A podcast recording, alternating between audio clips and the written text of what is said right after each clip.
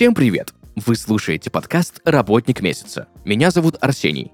Каждый выпуск ко мне приходят представители интересных профессий, от оперных певцов и дата-инженеров до покупателей и пилотов. Вместе мы разбираемся, за что люди любят свою работу.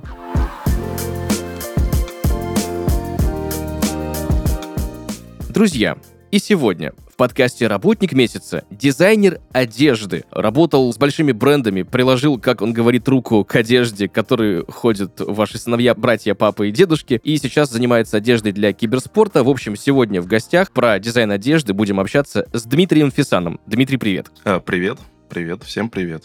Спасибо большое, что согласился к нам прийти сегодня. Спасибо, что пригласили. Слушай, мне кажется, у тебя какое-то прям, ну, многогранное количество разных занятостей, потому что я знаю, что ты еще и актер. Да, да. Ну, начинающий актер. Не, не могу сказать, что я этим как-то зарабатываю полноценно на жизнь, но в качестве такого дополнительного хобби и дополнительного какого-то дохода, вот, да, занимаюсь. Круто. Слушай, я всегда э, приветствую, когда есть какие-то разные полярные направления деятельности. В общем, э, если возвращаться именно к дизайну одежды, давай все-таки изначально в матчасти разберемся изначально. Кто такой, в принципе, дизайнер одежды, чем он занимается, что входит в профессиональные обязанности такого специалиста? А, ну, тут э, можно до- довольно как-то обтекаемо описать дизайн, дизайнера одежды. А, как правило, дизайнер отвечает именно за визуальную какую-то составляющую того или иного изделия, а, за какую-то вот э, образ, наверное, нежели чем за какие-то особенности конструктивные. А, Для, этой, для, для, для того, чтобы построить именно изделие, с- сшить его, а, понять, э, из чего оно, из каких деталей будет устроено, какие там технологические какие-то особенности будут при- э, применяться, для этого есть э, отдельный специалист, э, технологи, конструкторы они называются. То есть, по сути, это такие две профессии, которые идут э, рука об руку, но только дизайнер в большей степени отвечает за визуальный образ, за разработку именно визуальной стороны, а конструктор отвечает за, за, собственно, то, как это изделие будет изготовлено, из каких тканей, э, какого, какого веса эти ткани будут, какие нитки, какие швы и так далее и тому подобное. Ну и, собственно, они вместе э, и создают э, те или иные изделия. Да, э, дизайнер может там уметь шить, но ему это совершенно не обязательно. Где этому можно научиться? Вот у меня есть знакомый, который, допустим, э, по специальности учился модельер, или она еще называется специальность дизайн костюма, да? А Нужно ли дизайнеру одежды обязательно иметь э, высшее образование по этой специализации, или это, ну, не прям чтобы стопроцентно, не знаю, требование это какое-то? Стопроцентно не обязательно. Это потому что я как раз человек, э, который не учился на дизайнера одежды, а, более того, даже не стремился им стать, а, скажем так даже, наверное. Какая история у меня? Ну, давай сначала скажу, где учиться. Учиться, в принципе, достаточно там пары минут гугления, чтобы м, вбить э, тот же модельер, дизайнер, дизайнер костюма. А, Сейчас где только этому не учатся. Э, Понятное дело, что качество образования в разных вузах отличается, но я думаю, что нас- на, о том, насколько это важно, мы можем поговорить чуть э, позднее, вернуться к вопросу именно э, профессиональных навыков, вопросу образования и как бы какого-то карьерного роста, карьерного движения. Опять же, продолжу туда про себя, почему я не учился. Я учился по большей части, скажем так, на графического дизайнера, потому что по- пока я учился, я успел и э, чуть-чуть поучиться на дизайнера интерьера, чуть-чуть поработать с графикой, и в итоге закончил вообще там дизайнером среды. Вот. С одной стороны, э, возможно, меня можно упрекнуть в том, что ни в одну из этих областей я не углубился после, ну, во время обучения достаточно глубоко, но при этом э, я приобрел, наверное, какой-то более важный опыт э, широкого кругозора и взгляда на дизайн не как на что-то вот конкретное, да, какую-то профессию, а, а как на способ, способ видеть мир. Видеть мир, ощущать мир. И это мне позволило, наверное, с, как- с какой-то большей легкостью гибкостью подходить к разным задачам э, в сфере дизайна, и в том числе э, и с одеждой также получилось. То есть я изначально пришел в эту э, сферу как графический дизайнер. Как так получилось? Потому что, ну, начинал я в компании Спортмастер, наверняка слышали такие э, магазины. Ну, мы знаем о спортмастере как э, о сети магазинов спортивных товаров, но э, может быть, кому-то небольшой секрет открою, э, они также производят э, и изделия под э, своими брендами.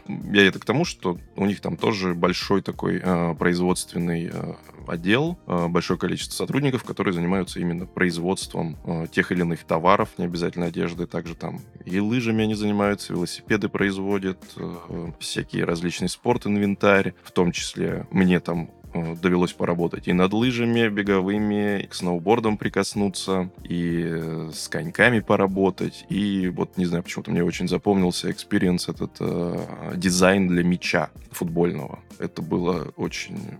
Это, это, это очень сложная история была. Э, вот. А, ну и, собственно, так и пошло потихоньку. То есть сначала я там поработал немножко, потом э, перешел, довелось мне поработать на производстве, которое занимается чисто спортивной э, одеждой для футбола, для хоккея, для волейбола, для всего, в принципе. Там был, э, как бы, то есть э, офис находился прямо на производстве, и э, удалось, так сказать, прикоснуться к, к тому, как это происходит именно на месте, посмотреть, как печатаются э, принты, различные освоить там нанесения, технологии и так далее. А, это был очень интересный опыт, э, но там тоже, наверное, а, с одеждой я работал постольку поскольку, скорее был э, графиком. Ну и вот следующее мое, следующее мое место работы, где я уже непосредственно стал э, полноценным, скажем так, дизайнером одежды, это была компания Zola. Э, не знаю, сколько сейчас у них магазинов по России, больше 400, по-моему, точно. Возможно, в Москве не так популярна эта марка, но вот э, в регионах, насколько я знаю, довольно популярны. Пользуются популярностью магазины. Это масс-маркет, это достаточно доступная одежда, при этом, э, как, бы, как, как мне кажется, неплохо соблюдается баланс цены и качества. Ну и модности какой-то, наверное, тоже. Вот. Но пришел я в эту компанию не как дизайнер одежды, а как э, принтист.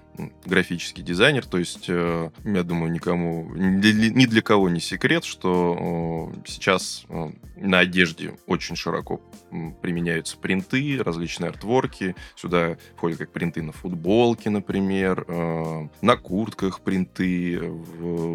Также дизайнеры, принтисты занимаются разработкой всяких маленьких там патчей, нашивочек, всяческих вот таких вот графического, скажем так, наполнения изделия. Вот. Ну и, собственно, уже сейчас не помню, годик я, наверное, полтора поработал в качестве принтиста. Э, по ходу я как бы осваивал э, все производственные процессы, смотрел по сторонам, как что происходит, кто же за что отвечает. А, ну и как-то вот, э, видимо, я достаточно хорошо себя зарекомендовал и как самостоятельный специалист. Ну, то есть, э, получая задание э, там на разработку чего-либо, я довольно самостоятельно подходил э, к этой работе, в том плане, что я понимал, что мне нужно сделать, что от меня хотят, и просто, грубо говоря, уходил и приносил уже готовый принт, который там, ну, может, можно немножко подкорректировать, скажем так. То есть зарекомендовал себя как человек самостоятельный и, наверное,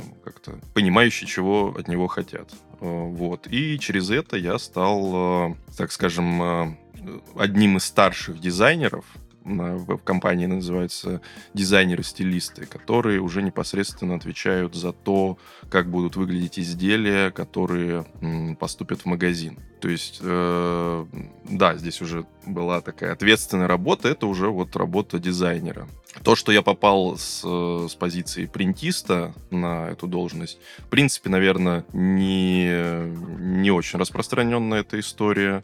А, потому что там в компании параллельно работы, работают э, и просто дизайнеры одежды, но у них э, немножко спектр задач отличается. То есть э, это более рутинная такая работа. Не знаю, я что-то, мне кажется, я очень много начал сейчас рассказывать. Уже, наверное, даже ответил на твой вопрос. Возможно, тебе стоит меня немножко направлять в нужную сторону. Слушай, да вообще с лихвой на самом деле ответил. Я вот, э, ты рассказываешь, да, о том, как это все происходит, да, как э, у тебя это происходило. И мне знаешь, что интересно? Вот м, спринтистам понятно, да, есть какой-то покрой, да, есть готовое изделие, там черная или белая футболка, на нее наносится уже какой-то разработанный принт, этих футболок отшито уже 50 а, миллиардов тысяч э, миллионов, и все хорошо. Но когда наступает такой момент, когда ты становишься дизайнером именно одежды, да, вот э, в твоем случае, и вот хочешь, чтобы вот у футболки вот все то же самое, но вот можно мне там какую-нибудь нижнюю кромку скошенную там, да, не, не симметричную сделать, или там еще какую-то историю, да, какой-то вот, может быть, манжетик другой, может быть, э, там, не знаю, треугольный вырез по-другому как-то сделать, либо внахлест. Вот это все уже как происходит, как вообще разрабатывается дизайн? Вот поэтапно, да, не только принт, а вот, в принципе, новая модель, э, вот от до, от момента идеи до появления, собственно, модели на полке. А, ну, смотри, э, в принципе, наверное, этот процесс характерен для любого дизайна, для любой, ну, для, скажем так, для любого дизайн-проекта, с чего он начинается. Понятно, что есть, э, зависит от того еще, какая это компания, там, чем она занимается и так далее и тому подобное. То есть есть, допустим, маленькие бренды, где, наверное, больше какой-то полета творческой мысли. А, есть крупные бренды такие, эм, как та же Зола, например, когда для творчества практически не остается места, потому что процессы все налажены, а, и как бы ту информацию, которую тебе дают, скажем так, набор каких-то ограничений, в рамках которых тебе нужно создать изделие. Вот, наверное, этим отличается всегда вот э, дизайнерская задача в разных э, местах. То есть от, от, отличается она количеством информации или ограничений, которые тебе передают, и как бы используя которую ты должен э, пройдя через ряд процессов, в итоге выдать какую-то идею, отвечающую этим водным. Соответственно, на примере, например, масс-маркета, да, как это происходит. Есть э, такие специалисты, продукт-менеджеры, которые отвечают э, за... Собственно, они, скажем так, э, работают с деньгами. У них есть бюджет, у них есть понимание продаж, какие модели были успешные, какие были неуспешные, а, но у них, скажем так, нет, наверное, визуального понимания того, э, как в итоге должна выглядеть там, новая коллекция, например, или там модельный ряд в той или иной категории, например, там, модельный ряд футболок. И уже тут ему помогает как раз дизайнер. Э, он анализирует рынок, он э, смотрит там на конкурентов, э, изучает актуальность э, тех или иных вещей, что сейчас актуально, что не актуально. При этом э, он еще и должен заложить такой, как скажем, временной лак, потому что, как правило, одежду делают э, на, на, ну, на сезон, который будет в следующем году. То есть то, что продается сейчас, допустим, у конкурентов в магазинах, ты не знаешь, как оно изменится там на следующий год. Поэтому ты должен как будто учитывать множество факторов, согласовать эти факторы с с тем же продуктом, чтобы он согласился с ними, понял, э, что да, как бы это не, может быть не сильно рискованно, сюда можно вложить деньги, а можно попробовать э, продать эти вещи. Ну и, собственно, после того, как э, вы какими-то идеями, идеями обмениваетесь, уже начинается первый, наверное, основной этап э, в любом дизайне, не только в дизайне одежды. одежды. Это очень немаловажный, точнее, наверное, самый важный этап. Это сбор референсов, э, назовем их так. Референсов, аналогов, то есть э, и последующий, может быть, даже какой-то мудборд, назовем его так. То есть ты смотришь вокруг, ты набираешься какой-то визуальной именно информации, то есть грубо это ты можешь пересмотреть кучу магазинов. Не обязательно это магазины там из твоей какой-то ценовой категории. Э, любые, любые. Дорогие бренды, недорогие, китайские какие-то штуки-дрюки с э, Алиэкспресса. Для, для тебя сейчас важно собрать какую-то визуальную а, массу, скажем так, и из нее сделать для себя какой-то вывод, что типа вот, э, наверное, стоит вот в, этом, в эту сторону пойти. Я проанализировал кучу информации, я собрал референсы. Давайте вот, наверное, какую-то такую футболку, например, сделаем там, не знаю, с принтом, а, с большим принтом на спине, черного цвета, с маленьким принтом на груди, желательно такого-то качества и э, там такого-то такого-то такой-то посадки Потому что сейчас, например, вот актуален такой силуэт. Я вижу, что э, там у конкурентов и везде вокруг я вижу эти силуэты, значит, нужно его и нашему э, покупателю предлагать я знаю, что и большие сетки, да, и крупные модные дома, Мгм. да, как их называют, чаще всего разрабатывают э, дизайн коллекциями. Почему вообще коллекциями это делается, да, и сколько времени может занимать работа над одной коллекцией? Они просто, знаешь, там вот провели исследование Мгм, на тему, мгм. какая сейчас футболка в тренде будет. Да, да, да. А, ну, смотри, основных, как правило, коллекций две. То есть это осень-зима и весна-лето.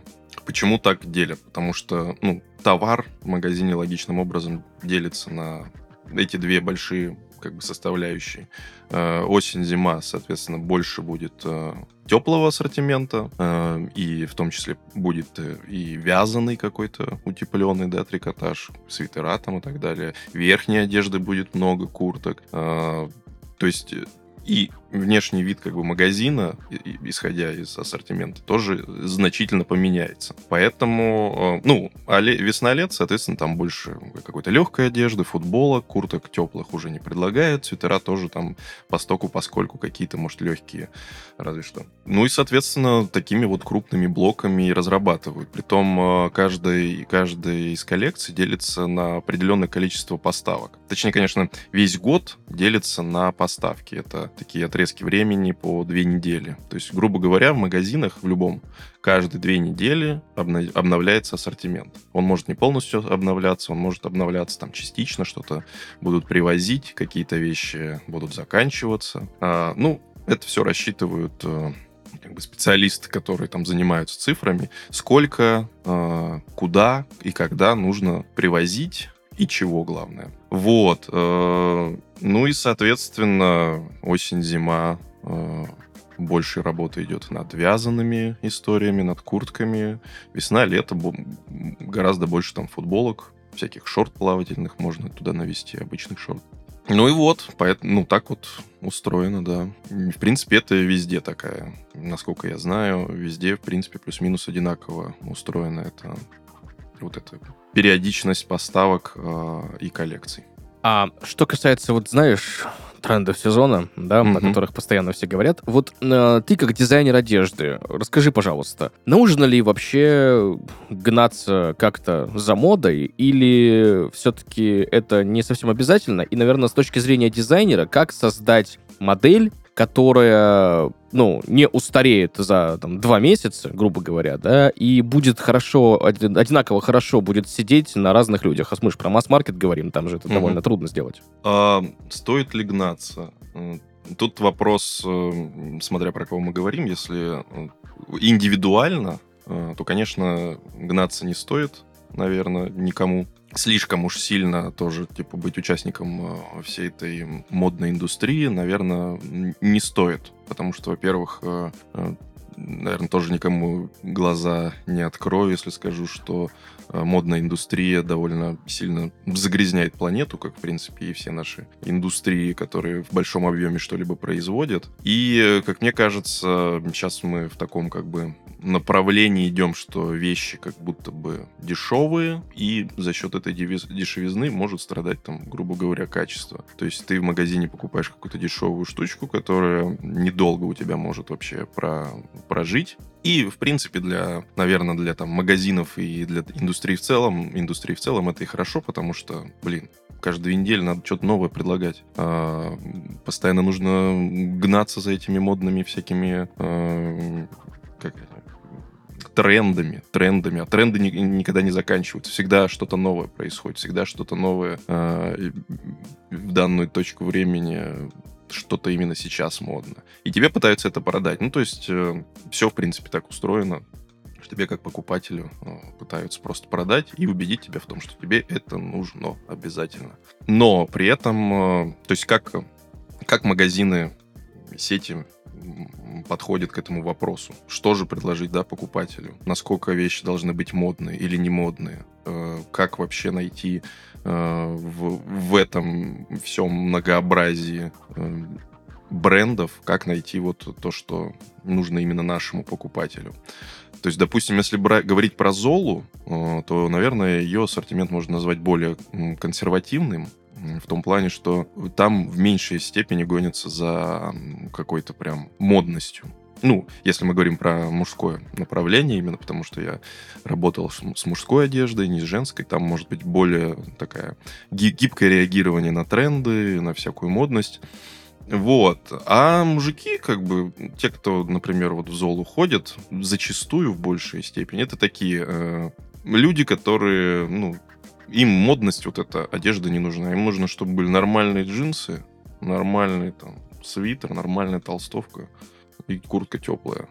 Да, чтобы это не выглядело слишком модно, слишком ярко, слишком там как-то дерзко. Но даже как бы работая вот с этим покупателем, очень много, понимаешь, там факторов э, своих возникает. Как не, как, как не передержать ассортимент вот в этой консервативности? Как понять, что то, что было модно там год или два назад, сейчас уже стало нормой для вот этого консервативного покупателя. Что он уже придет в магазин, он уже не будет смотреть на эти изделия как на что-то не знаю, для там подростков или молодежи. Он уже будет воспринимать это как часть э, своего какого-то теоретического гардероба, потому что люди постепенно э, вокруг него, все больше и больше людей носят, э, начинают носить похожие вещи. Также там и с силуэтами происходит, с цветами. Например, вот сейчас, да, там возрождение розового цвета в мужской одежде. Возможно, рано или поздно этот розовый цвет наверняка дойдет и для этого вот э, консервативного мужичка, наз- назовем его так. И он уже не будет его воспринимать как что-то женское.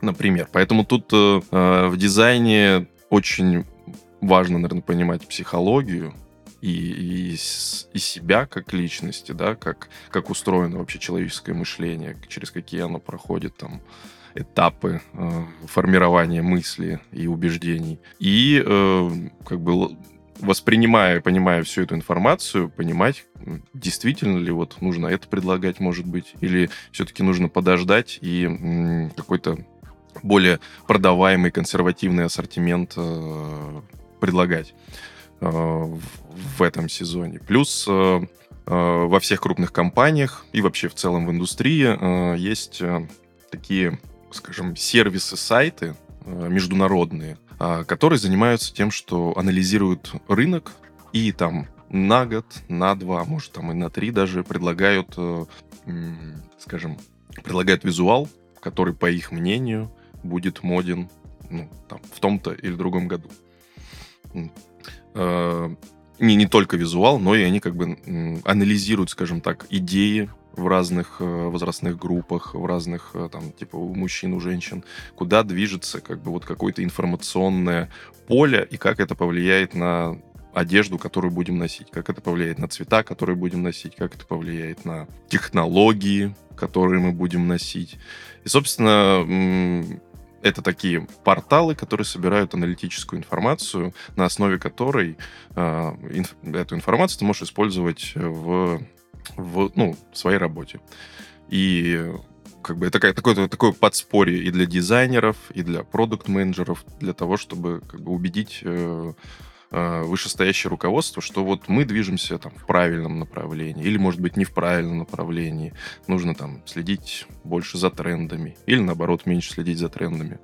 Вот. э, Есть несколько таких сайтов. Я только вот сейчас на ум приходит VGSN называется. А, Как правило, там платные, по-моему, подписки на это все, но они готовят очень много полезной информации. То есть я, допустим, вот когда до того, как э, пришел в эту индустрию, я даже не знал, что вот есть, оказывается, такие э, такие целые вот какие-то глобальные международные корпорации, которые занимаются такой вот объемной какой-то невероятной работой по сборку, по сборке подобной информации. Ну вот как-то так, наверное.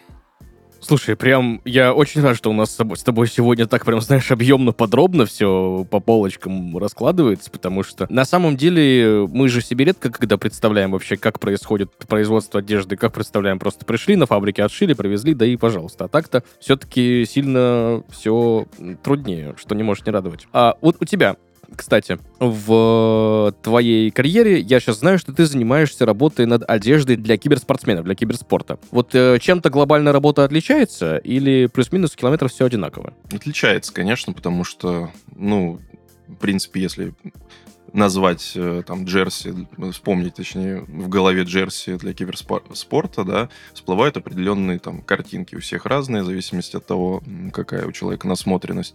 Но, как правило, это какие-то вот э, яркие такие, да, футболки с э, каким-то, может быть, футуристичным дизайном. Ну, собственно, в этом и отличие, что в первую очередь э, здесь визуал именно работает, графика, да, как э, придать... Э, это, это же как, по сути, форма для, для спортсменов, для тех, как, как для футболистов, как для баскетболистов, только там уже какие-то более устоявшиеся, да, правила, цветовые какие-то схемы, границы допустимого. В киберспорте сейчас, наверное, больше свободы в этом плане, потому что индустрии это только, скажем так, набирает какую-то э, широкую популярность. Даже можно проследить это на примере того, как это происходит, да, в России, э, что и правительство там на, на эту э, индустрию обращает внимание. И, в принципе, да, это становится что-то более понятное для широкого какого-то круга людей.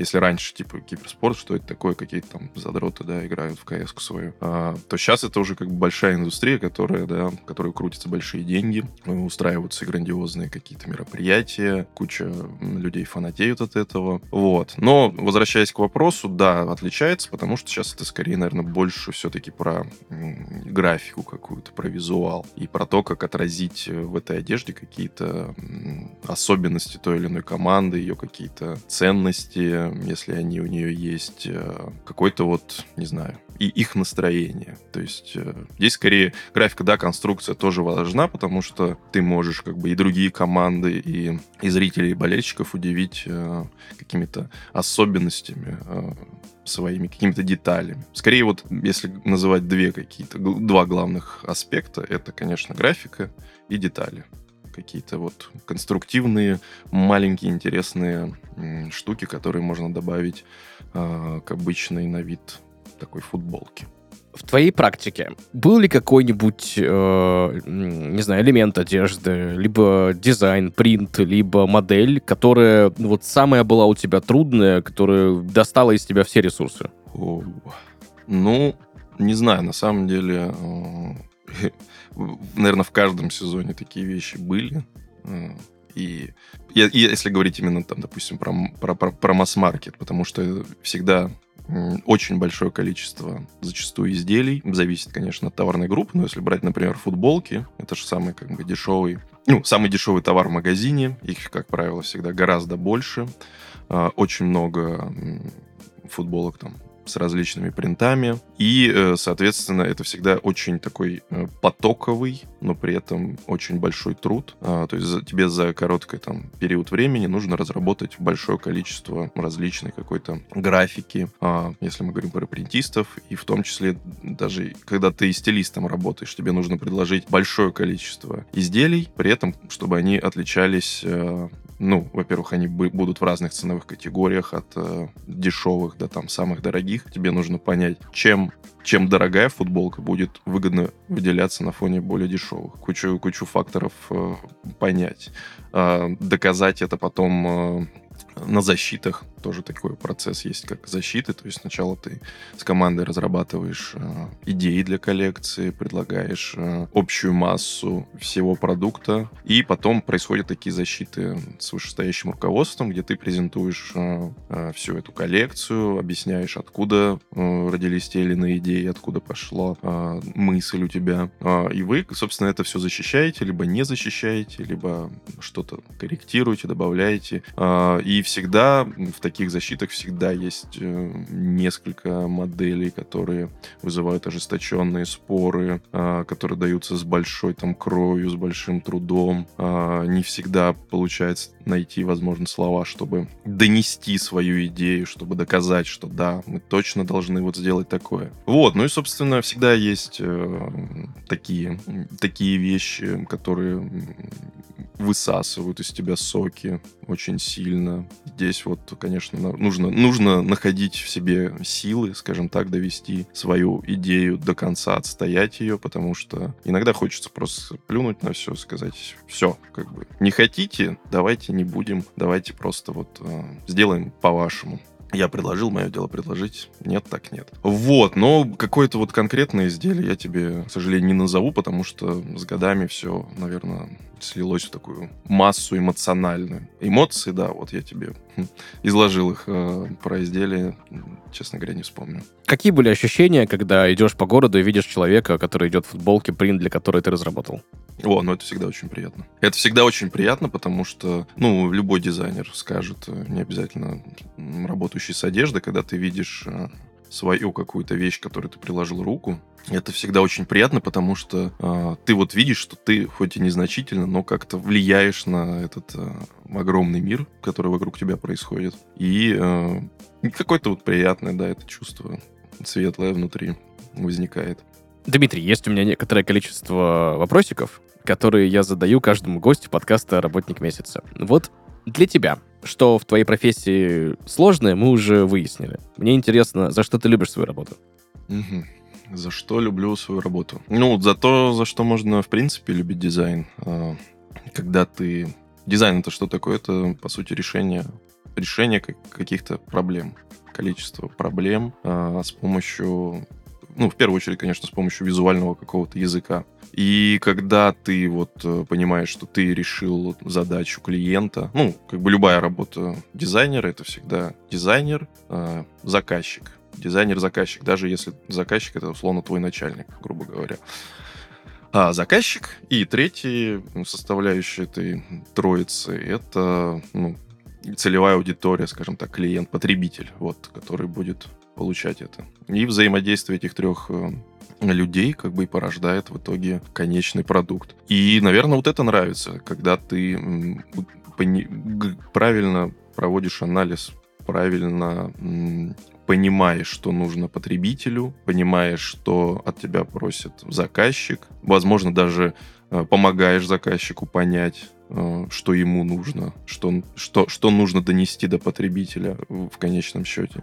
И вот когда ты когда вот это понимание приходит, что да, я все правильно сделал, я предложил правильные, правильные решения.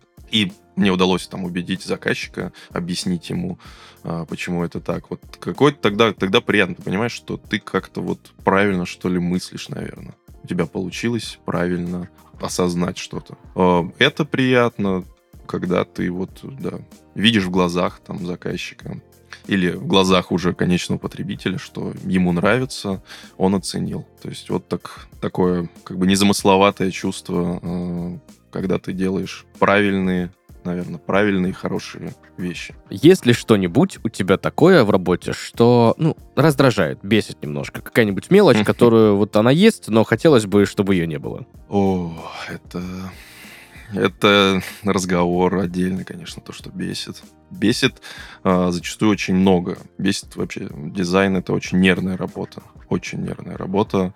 Семь и... красных параллельных линий, пересекающихся, и еще одну Да, зеленую. ну это как бы куча мемов, конечно, в интернете есть э, по поводу работы там дизайнера и клиента. Тут, я думаю, каждый, у каждого есть э, с десяток любимых. Ну и как бы, да, это все правда. Все это, конечно, раздражает и бесит, э, когда, когда не, не удается не, не удается найти там язык заказчикам, потому что все мы живые люди, э, к тебе может прийти и там человек какой-нибудь понимающий, ценящий труд э, другого человека, либо может прийти там абсолютно наплевать с наплевательским отношением. Но твоя задача как дизайнера как бы обрести, скажем так, психологически какие-то инструменты, да, чтобы со всеми находить общий язык э, и как-то видеть, когда, э, когда, возможно, не стоит с человеком спорить, не нужно ему там что-то доказывать. Когда можно поспорить, можно э, помочь человеку э, найти найти правильное решение, помочь ему найти правильный выход. А, в общем, да, мне кажется, в дизайне очень много, ну, по опыту своему скажу, очень много работы именно такой психологической. Психологической, и очень много решают, как сейчас их называют, софт-скиллы. И, в принципе, всем людям, которые дизайном хотят заниматься, а, я бы посоветовал, наверное, очень пристальное внимание уделить именно этой своей стороне личности, умению общаться, умению выражать мысли, стрессоустойчивости, э, всем этим вещам. Потому что э, большее, наверное, ну не больше, я думаю, что процентов 70 успешности вашей будет зависеть от того, как вы умеете находить язык с, с другими людьми. В завершении нашего с тобой сегодняшнего разговора я бы хотел попросить у тебя один совет людям, которые, возможно, в будущем захотят стать э, дизайнерами одежды либо принтистами. Угу. Один совет, один совет.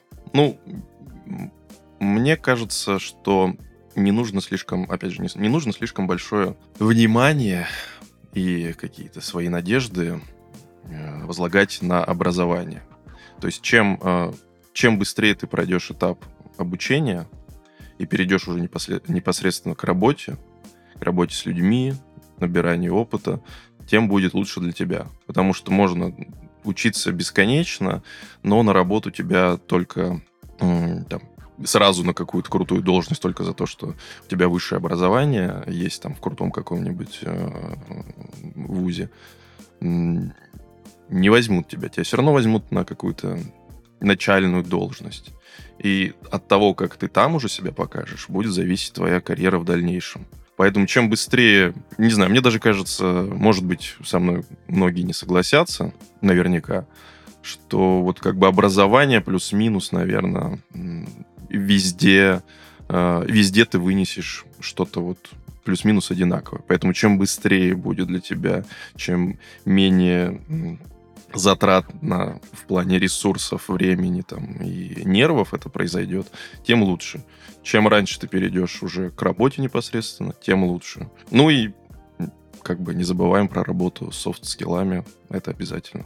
Ну, уже на работе ты как бы и будешь это приобретать. Опыт работы с людьми, в принципе, для любого работодателя это один из самых, наверное, важных аспектов э, сотрудника. Насколько он умеет работать в коллективе. Тут я с тобой максимально соглашусь. Кучу раз это mm-hmm. подтверждалось mm-hmm. на личном опыте. Друзья, сегодня в подкасте «Работник месяца» графический дизайнер, дизайнер одежды Дмитрий Фисан. Дмитрий, спасибо тебе большое за великолепный совет, который ты там дал только что нашим слушателям, за то, что пришел к нам в подкаст, рассказал про тонкости, нюансы своей профессии, про то, как разрабатывается одежда, ее дизайн для масс-маркета. Спасибо большое. Пожалуйста, спасибо, что позвал. Друзья, на этом у нас все. Услышимся в следующих выпусках. Пока-пока. Пока. -пока. Пока.